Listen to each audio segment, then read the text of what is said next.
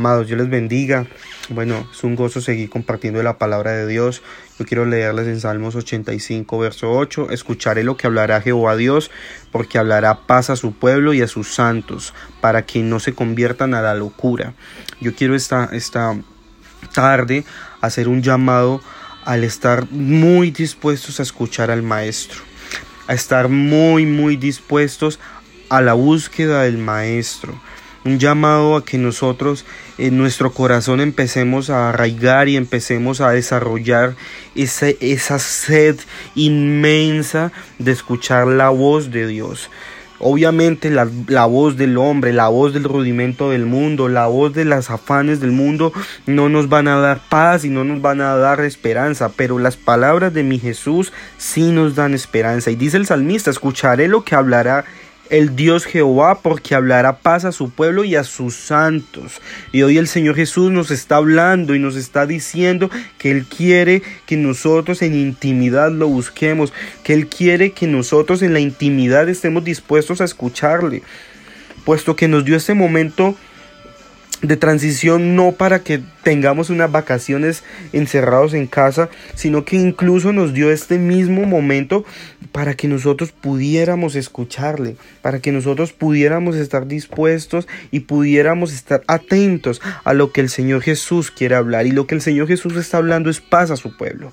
Y dice el salmista, para que no se conviertan en la locura. Y es que el mundo está colapsando y se están volviendo locos porque no tienen una esperanza, porque no tienen una salida, porque un virus tan microscópico le dio una vuelta al mundo y porque un virus, tan microscópico puso a temblar hasta el más poderoso, entre comillas. Entonces es importante y es fundamental el nosotros poder escuchar la voz del Maestro, poder escuchar sus palabras que dan paz, poder escuchar sus palabras que dan aliento. Dice la Biblia que debemos administrar bien el tiempo porque los días son malos. Y en administrarlos bien, bien el tiempo habla de nosotros poder estar atentos a la voz del maestro porque el maestro está hablando el Maestro día tras día nos habla y día tras día nos muestra su misericordia, porque cada mensaje que ustedes ponen en este chat, cada mensaje que vemos de los pastores, cada imagen, cada canción, son mensajes que el Señor Jesús nos está hablando. Pero he allí de nosotros la importancia de afinar nuestro oído, de agudizar nuestro oído para poder escuchar al Señor Jesús. Dice la Biblia en Habacuc 2.1, estaré en mi puesto de guardia y sobre la fortaleza me pondré, velaré para ver lo que Él me dice y qué he de responder cuando sea reprendido.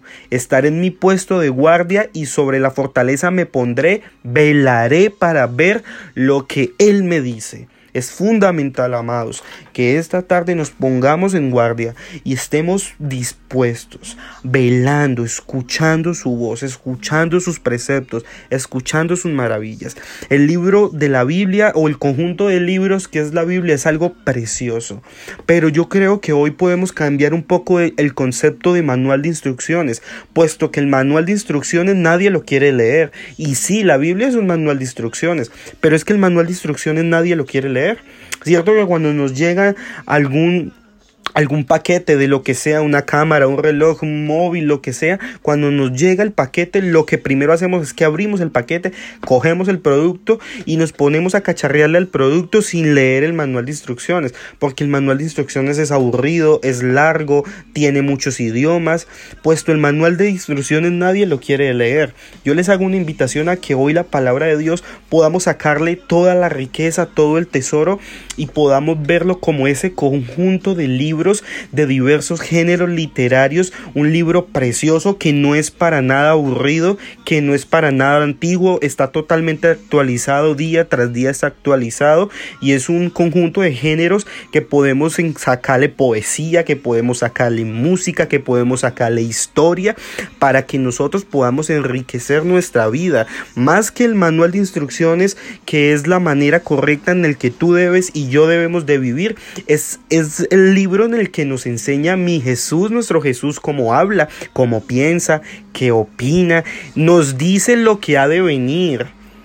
A veces, los, a veces las máquinas que, que, que, que estudian el tiempo, a veces los hombres que estudian el tiempo, los hombres que estudian los fósiles, fallan. Fallan en sus, en sus teorías, fallan en, su, en sus predicciones, pero la Biblia no. Por eso les digo que la Biblia no es un libro para nada anticuado. Está totalmente actualizado porque nos está enseñando todo lo que viene y todo lo que ha de venir.